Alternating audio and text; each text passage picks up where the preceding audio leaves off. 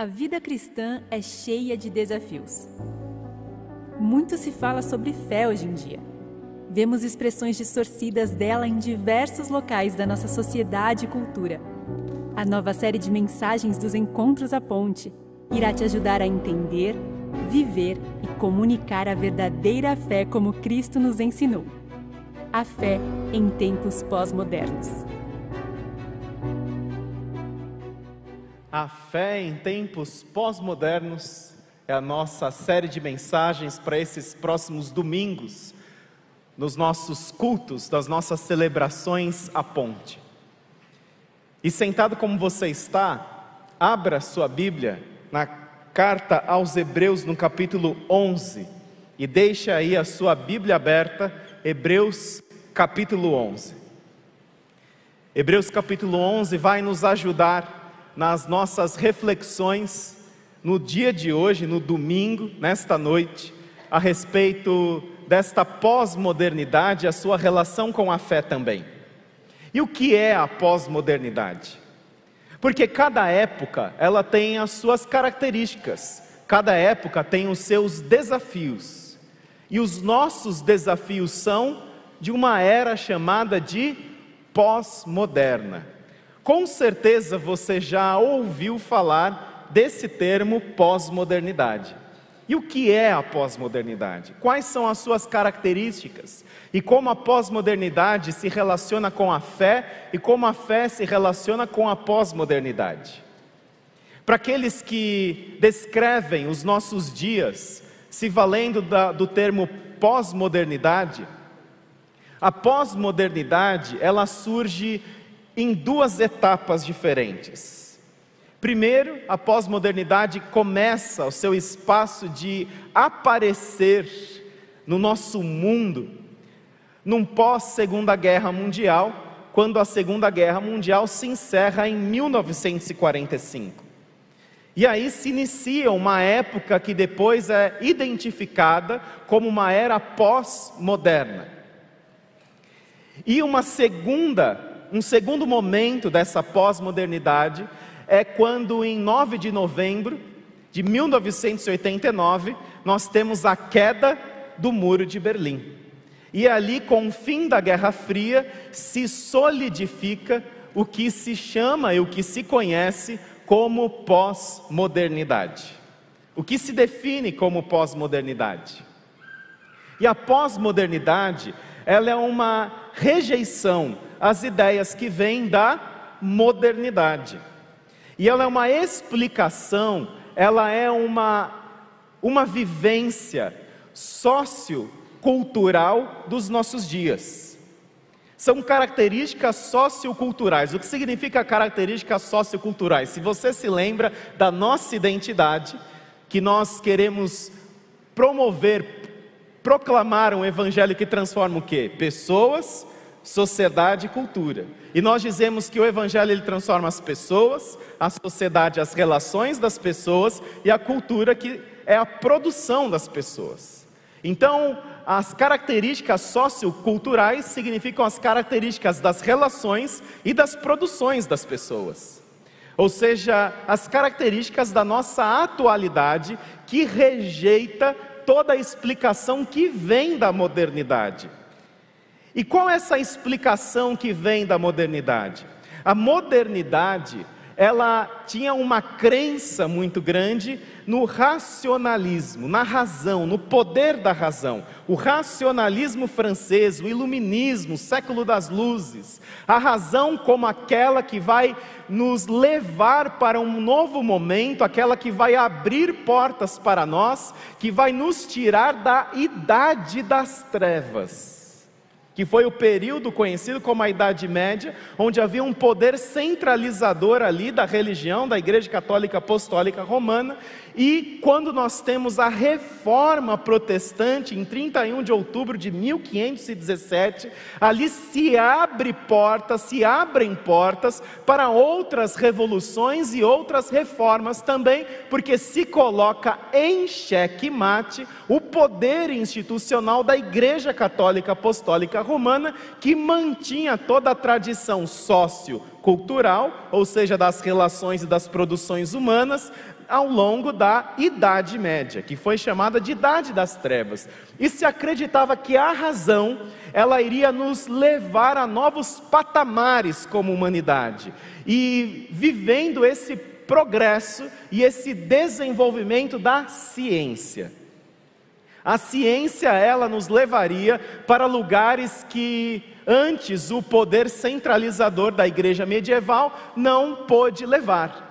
Então se rejeita algumas concepções a respeito da realidade e se foca justamente numa descrição mais racional. E a pós-modernidade, existe um filósofo francês falecido em 1998 chamado Jean-François Lyotard, e esse Jean-François Lyotard, ele vai dizer que a pós-modernidade é um dos principais pensadores da pós-modernidade, e ele vai dizer que a pós-modernidade, ela vai justamente colocar um fim nessa é como uma uma desilusão com as grandes metanarrativas. E o que é uma grande metanarrativa? O que é uma metanarrativa? A desilusão com as metanarrativas, que é o que ele vai dizer que é uma característica nossa, que é uma característica do nosso tempo. Uma visão de desilusão a respeito das metanarrativas, por exemplo, uma metanarrativa é aquilo que está além de uma narrativa, além de uma explicação, que vai para além. E são visões, uma metanarrativa é uma visão totalizante da história. É uma visão totalizante da realidade, é uma explicação totalizante da história do nosso tempo, dos nossos dias. E algo que a pós-modernidade vai rejeitar é justamente a razão como aquela que vai nos conduzir a novos patamares como humanidade, porque a Primeira Guerra Mundial e a Segunda Guerra Mundial coloca justamente um cheque nesse avanço da ciência que ressaltam características nossas que faz com que a gente se mate, que faz com que a gente brigue, que faz com que a gente queira tomar aquilo que é do outro, e justamente essa desilusão com essas metanarrativas, com essas ideias que vêm lá da modernidade, a pós-modernidade ela vai focar em pequenas narrativas, em histórias pessoais e individuais ela vai sair de um geral, de algo que é totalizante, vai focar numa relação muito mais pessoal da experiência que você tem. A experiência que você tem, ela é muito importante. A experiência que você tem com um produto, a você vende uma experiência hoje. E cada experiência importa. E você acaba vendendo um produto, você vende você vai tomar um cafezinho e o cafezinho virou uma experiência. Bem-vindo à experiência de se tomar um café. Aí você vai lá, você cheira o grão, você tem ali um ambiente todo dedicado a você degustar o seu café num tom amadeirado, aveludado. Aí você toma num copinho diferenciado e você tem a experiência, porque agora o foco está na pequena narrativa, está na história individual. Só que isso também traz alguns desdobramentos para nós.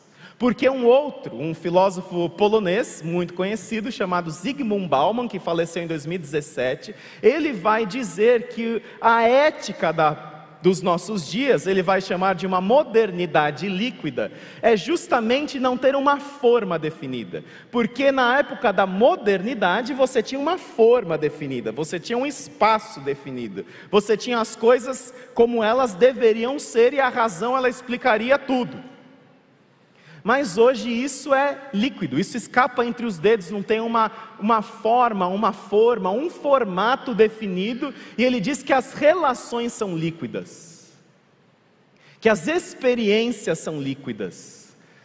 E nós vivemos hoje o que muitos caracterizam como um pragmatismo, ou seja, aquilo que funciona, aquilo que é útil, eu encaro, enquanto for útil para mim enquanto me valer, enquanto funcionar, eu estou dentro desta relação, seja com um produto ou seja com uma pessoa, e se cria a cultura do descartável.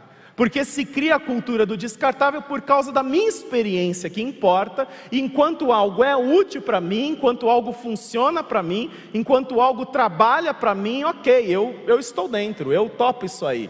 Mas quando isso começa a deixar de funcionar para mim, então eu descarto. Eu descarto pessoas, eu descarto relações, eu descarto compromissos, eu descarto instituições, eu descarto também a fé.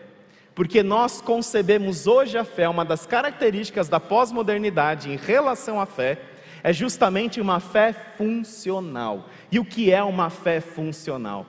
O grupo Efatá vai explicar para a gente através de uma esquete.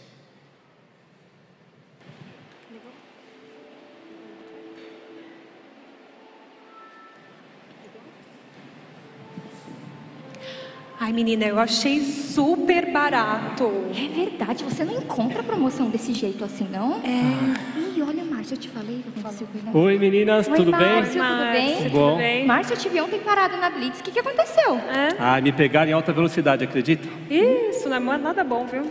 Nada, sabe como que é o trabalho, correria, tava com uma pressa danada. E aí, Nossa, mas você deve ter levado uma baita de uma multa, hein? imagina, eu tenho uma dessas daqui, ó. O que, que é isso, hein, Márcio? Isso daqui é meu Deus em uma caixa. Eu abro, ele resolve todos os meus problemas. E aí, sabe aquela questão do policial lá? Eu nem precisei pedir desculpa e ele me livrou assim rapidinho. Só pode ser brincadeira, com certeza. Nada. Pra mim funciona muito, o tempo todo. Fala pra ele que é loucura, Sara. Isso não existe. Isso aí é loucura, Márcia, sério. Isso daí funciona? Você precisa de uma outra coisa, vou te mostrar. Deixa eu ver isso. Claro que não existe. Claro, funciona. Você precisa de uma dessa aqui, ó. Nossa, sensacional! Muito bom, né? E aí, funciona? Claro, olha o tamanho dessa caixa. Gente! Não, gente, peraí, peraí. Vocês não acham que podem colocar Deus dentro de uma caixa, né? Ué, Por que não? Funciona o tempo todo. Ele está aqui para você usar ele quando você bem entender. Tá, mas você precisa de Deus o tempo todo. Laura, deixa eu te falar uma coisa. Vem aqui. Você não pode ficar andando com Deus exposto assim. As pessoas iam ver. Ai, mas é isso que é uma vida cristã, não é? É deixar Deus trabalhar através das nossas vidas. Ai, você não lembra disso, Sara? Laura, Laura, Ah, não. vem aqui, deixa eu te explicar. Ai, lá vai ele com as histórias. Imagina a seguinte situação. Hum.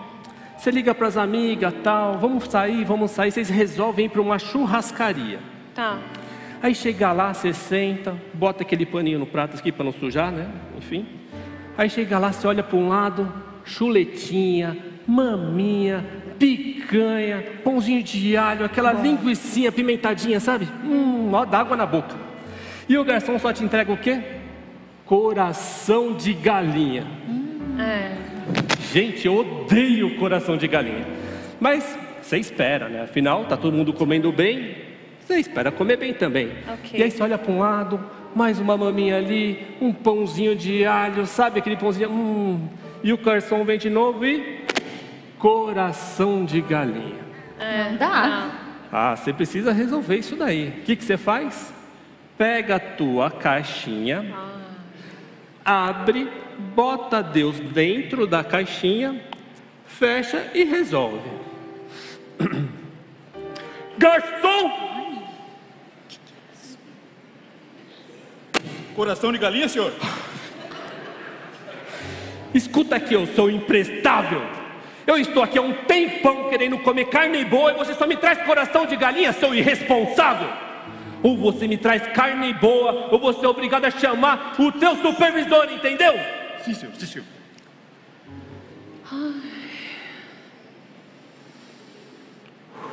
Pronto.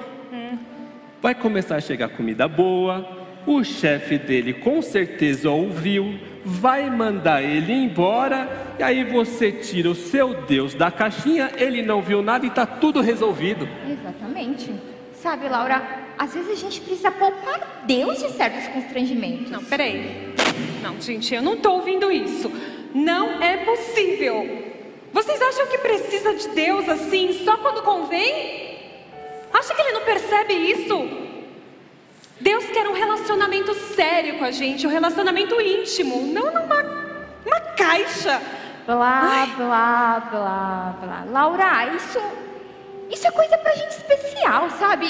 Nós somos comum, a gente tá errando É. o tempo todo. Isso é coisa para Deus, coisa tipo como Jesus, o, o pastor Vitor, o, ministro Paulo. Paulo, eles são Exato. perfeitos. Né? A, A gente, a gente. gente não é perfeito. Tá, mas você precisa de Deus. Você também precisa de Deus, não precisa, Sara? Eu tô bem assim. Ó, peraí. Eu vou fazer mais uma pergunta para vocês. Vocês morreriam sem Deus?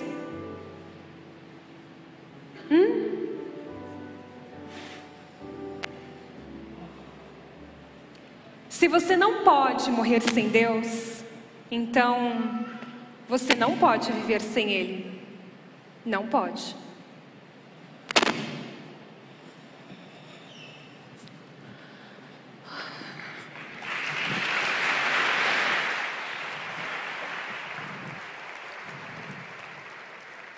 Obrigado, companhia Fata, por traduzir conceitos tão complexos de uma fé em tempos pós-modernos.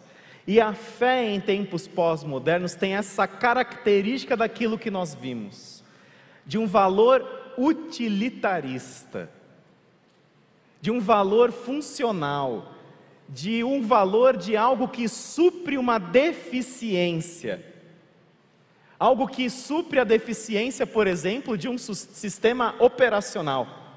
Um, um programa ou um utilitário, como é concebido, ele supre a deficiência de um programa operacional. E essa, e quando nós dizemos que algo ele é pragmático ou voltado para uma fé utilitarista, é justamente transita naquilo que a nossa vida não supre com as nossas próprias forças. Aquilo que a gente não consegue resolver com as nossas próprias forças, inteligência e capacidade, a gente conta com a ajuda de Deus.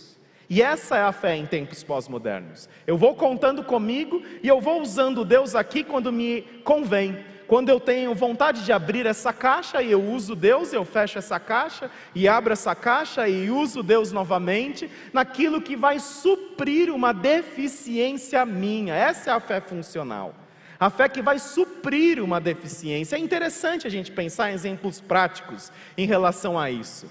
Porque, por exemplo, no passado, quando a gente pensa nessa fé que vai operar aonde existe a fragilidade humana, onde existe a nossa insuficiência, por exemplo, um pai e uma mãe que quando são pais, mães aqui, maravilha, o seu filho, pais de adolescentes e jovens, pais de adolescentes e jovens, muito bem, seu filho saiu, aí você está preocupado, onde está o menino? Onde está a menina? E aí você se você vive- vivesse assim há uns, sei lá, 10 anos atrás, 20 anos atrás, e você liga no celular, não atende, quando pais ligam no celular, o filho não atende, o que, que o pai pensa? Morreu. 99% pensa morreu, 1% está ocupado.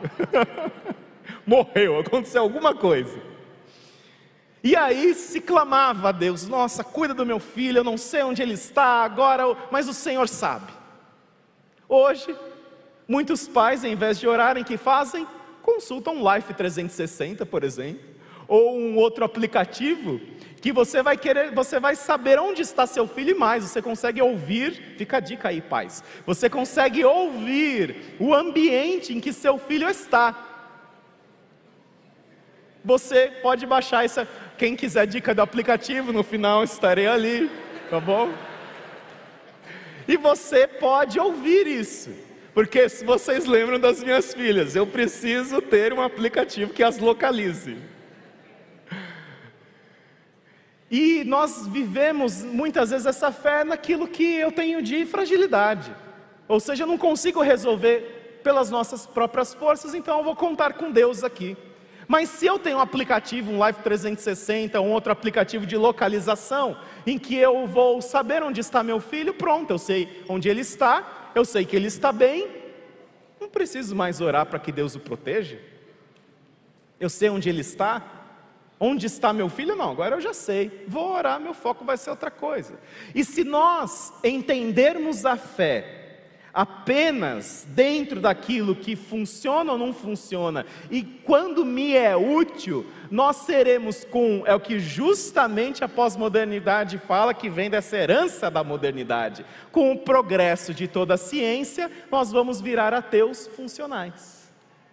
Porque aí eu não, não preciso mais, não preciso abrir mais a caixa de Deus aqui. Eu tenho um doutor Google. Eu recebi aqui um laudo médico, a gente ficava desesperadíssimo com o que estava escrito ali, eu já dou uma consultada no Google, ou fico mais desesperado ainda, depois de consultar o Google, que eu não vou entender nada, mas eu pergunto a um especialista via Google lá e Google resolve tudo.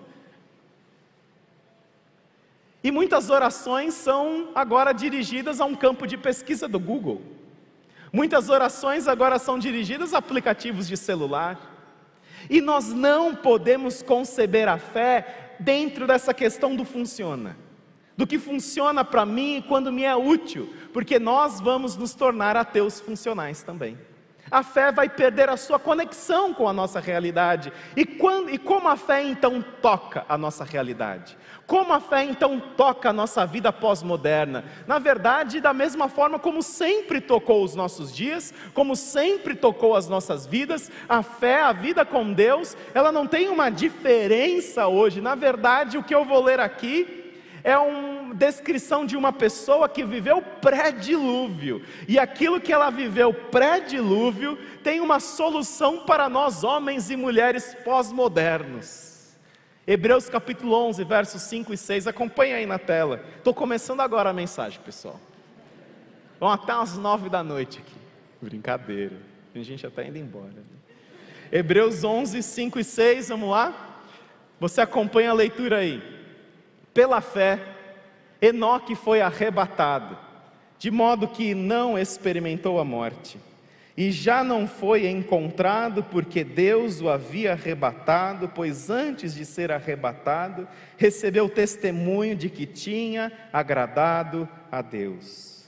Sem fé é impossível agradar a Deus, pois quem dele se aproxima precisa crer que ele existe e recompensa aqueles que o buscam. Sem fé é impossível agradar a Deus. Esse texto não diz sem fé você não faz milagres. Sem fé você não tem uma vida com Deus que vai funcionar e vai suprir as suas carências, as suas deficiências, aquilo que você não consegue suprir com as suas próprias forças, com a sua inteligência ou com o avanço da ciência. O que diz aqui é que sem fé é impossível agradar a Deus.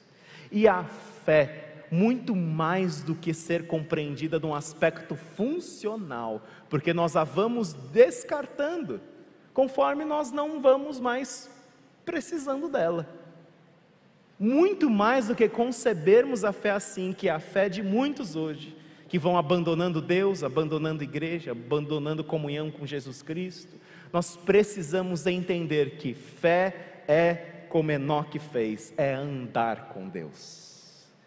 Fé é andar com Deus. Fé é andar com Deus.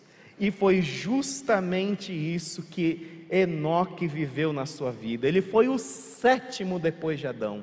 Enoque viveu 365 anos, ele foi pai de Matusalém, o homem que mais viveu na face da terra, 969 anos, e foi avô de Noé. Ou seja, Enoque está antes do dilúvio numa época em que a humanidade era corrompida, era perversa, era má. E a maldade era tão grande que Deus, Deus planejou resetar a humanidade. Começar de novo enviando um dilúvio. E começar com a família de Noé. E começar de novo. Ou seja, Enoque ele vive num tempo em que as pessoas não andavam com Deus Enoque vive num tempo em que se andar com Deus era raridade, e Enoque justamente vai desenvolver uma fé e mostrar para você para mim, homens pós-modernos, que vivemos no século 21, que justamente a fé é andar com Deus. E ela precisa ser compreendida numa relação, uma fé muito mais relacional. E é justamente isso porque Enoque, que estava, para, estava preparado para morrer, porque ele tinha Deus no seu coração, ele justamente não vai experimentar a morte porque ele tinha Deus no seu coração. E tem uma história judaica que eu acho muito interessante, uma lenda mas que explica um pouco essa relação de Enoque com Deus. Enoque andava com Deus. E Deus ele tinha prazer também em caminhar com Enoque, tanto prazer que Deus o chama para si e ele não experimenta a morte. Vive, vive 365 anos, e olha só, pela fé, Enoque foi arrebatado, de modo que não experimentou a morte, já não foi encontrado porque Deus o havia arrebatado, pois antes de ser arrebatado, recebeu o testemunho de que tinha agradado a Deus. E é interessante essa história, porque é, é uma lenda, não é uma história que está nas Escrituras, mas é uma lenda que explica um pouco essa relação. E uma lenda, uma história que diz que um dia Deus, ele, mais uma vez, se comunicou com Enoque. Ele apareceu para Enoque mais uma vez, para desenvolver a sua relação profunda de intimidade com ele. E ele diz assim: Enoque, vamos caminhar? E quem me contou essa história foi o pastor Irlande. Conversando com ele certa vez, num, numa mentoria com ele, ele me contou essa história, eu achei tão linda. Ou seja, eu quero compartilhar com você essa história. Pastor Irlande, para quem não conhece, é um senhor de 89 anos, um dos pastores que nós temos abençoados, com um legado abençoado. E ele contou essa história sobre a amizade de Enoque com Deus. E Deus então chama Enoque, Enoque, vamos caminhar. E aí Enoque passa a caminhar com Deus e eles começam a observar a natureza, e eles vão indo, olha que maravilha, o que o Senhor criou, olha Enoque, o que eu formei ali. E eles olham sol, eles olham o céu maravilhoso, eles olham as árvores, a, a natureza maravilhosa que o Senhor Deus tinha criado, e eles estão andando, e, e Enoque dividindo com o Senhor a sua vida, as suas dificuldades, os seus dilemas, as suas angústias também, já que Enoque vivia num mundo extremamente corrompido e de repente no cair da tarde, Enoque ele olha para trás, ele olha para frente e diz assim: Senhor, ali está a sua casa, mas a minha casa está muito distante. Como é que eu vou fazer para voltar? E aí Deus então diz assim para Enoque: Enoque, um dia você vai viver comigo na minha casa. Por que não viver agora? Venha comigo, eu tenho prazer na sua companhia. Será que nós trazemos esse prazer na nossa relação com Deus? Porque justamente a fé é para se andar com Deus. É claro, nós passamos por problemas que nós dobramos os nossos joelhos e nós clamamos: Senhor, tem misericórdia de mim. E você precisa fazer isso. Você precisa clamar, você precisa pedir. Nós nos encontramos no limite da nossa, da, no, dos nossos, da nossa ação e das nossas soluções. Não hesite clamar a Deus, mas Deus não deve ser acionado como aquele que vai resolver problemas que você não tem que resolver. Deus, Ele quer caminhar com você. E Enoque nos ensina algo impressionante. Você vai acompanhar aí na tela. Enoque nos ensina que nós não precisamos ser produtos do nosso meio. Enoque vivia num mundo corrompido. Enoque nos ensina que fé é andar com Deus mesmo num mundo que não anda com Deus, que fé é andar, que fé é caminhar. E o resultado dessa caminhada, qual o resultado dessa intimidade? A intimidade da caminhada com Deus de Enoque foi tão profunda que Deus o recolheu para si, sem que ele passasse pela morte. E você quer ter uma fé válida para os dias de hoje, para os dias de amanhã, dessa época, vai saber qual que nós a chamaremos da pós-pós-modernidade, de uma modernidade de pós-modernidade virtual, de uma realidade virtual. Você precisa andar com Deus. E a Bíblia, ela sempre tem as respostas para nós. A Bíblia, já disse Billy Graham, que a Bíblia é mais atual que o jornal de amanhã. Ela tem as respostas que você e eu nós precisamos. A Bíblia ela tem as respostas que a gente precisa para épocas que ainda nós nem vivemos, mas nós encontramos aqui na Bíblia. E a Bíblia tem a resposta para os dias de hoje. Não viva a sua fé limitando Deus numa caixa. Viva a sua fé andando com Deus e tendo você prazer em caminhar com Deus, em você dividindo a sua vida com Deus, que você seja um desses que andam falando nada sozinhos, falando com Deus. Que seja você um que está no trânsito, que você está caminhando nas ruas da cidade, que você está falando, mas você está falando com Deus. Você está falando com quem está com você e você está dizendo: Senhor, eu vou ter uma prova agora, me ajuda. Eu estudei, Senhor, eu vou ter uma entrevista, Senhor, eu vou ter uma conversa aqui com os meus filhos, Senhor, eu estou passando por um problema, Senhor, que alegria, que céu maravilhoso, que natureza maravilhosa que o Senhor criou. E a vida com Deus, ela não deve ser reduzida a uma caixa, mas vivida numa relação, que é uma relação pessoal, uma relação profunda, uma relação que não apenas responde aos nossos anseios, mas é uma relação que nos chama para si de tal forma.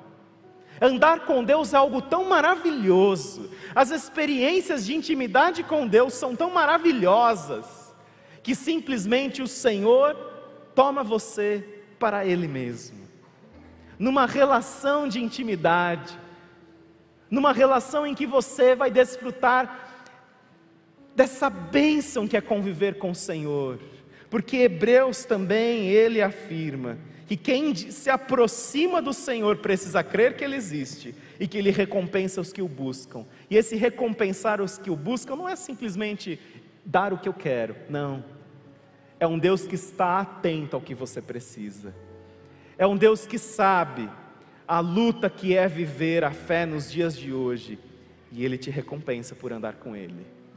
Ele te recompensa por você dar as costas para o mundo. Ele te recompensa por você fazer essa caminhada com Ele quando todos estão fazendo uma caminhada numa outra direção.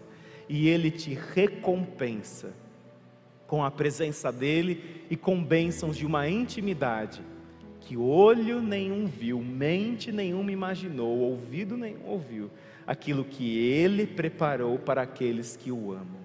Andar com Deus num mundo que não anda com Deus é a solução para os dias de hoje. Vamos orar? E se você deseja andar com Deus, se você deseja ter essas experiências com Deus, se você deseja mergulhar numa relação profunda com Deus, que você, onde você está, você possa expressar esse desejo do seu coração, dizendo: Senhor, eu quero essa caminhada de intimidade com o Senhor, eu quero essa caminhada de proximidade contigo. Eu quero justamente viver essa fé que sem ela é impossível agradar ao Senhor, é impossível ver essa relação contigo. E que o Senhor me abençoe com experiências de caminhar contigo. Você deseja andar com Deus, você quer andar próximo de Deus, mesmo no mundo que não anda com Deus deixando essa fé pragmática, utilitarista, essa fé funcional, mas vivendo essa fé relacional. Se coloque de pé se essa é a sua oração. Essa fé num Deus imutável, essa fé num Deus que te conhece, essa fé num Deus que nesse momento também te chama para uma caminhada, num Deus que também te chama para você caminhar com Ele e você ter experiências com Ele ao percorrer essa jornada. Deus abençoe vocês. Se há mais alguém, pode se colocar em pé. Você que está conosco pela internet, você também pode expressar essa oração dessa forma. Senhor, eu quero andar contigo. Senhor, eu quero ter essas experiências com o Senhor. Me livra dessa fé pós-moderna e que eu tenha uma fé bíblica, uma fé válida, uma fé que seja presente, atuante na minha vida. Obrigado, Senhor Jesus, por este mais um encontro contigo. E continue a nos falar, Pai, e que nós possamos ter essa fé no Senhor Jesus de caminhar lado a lado contigo e desfrutar das bênçãos que é andar com o Senhor.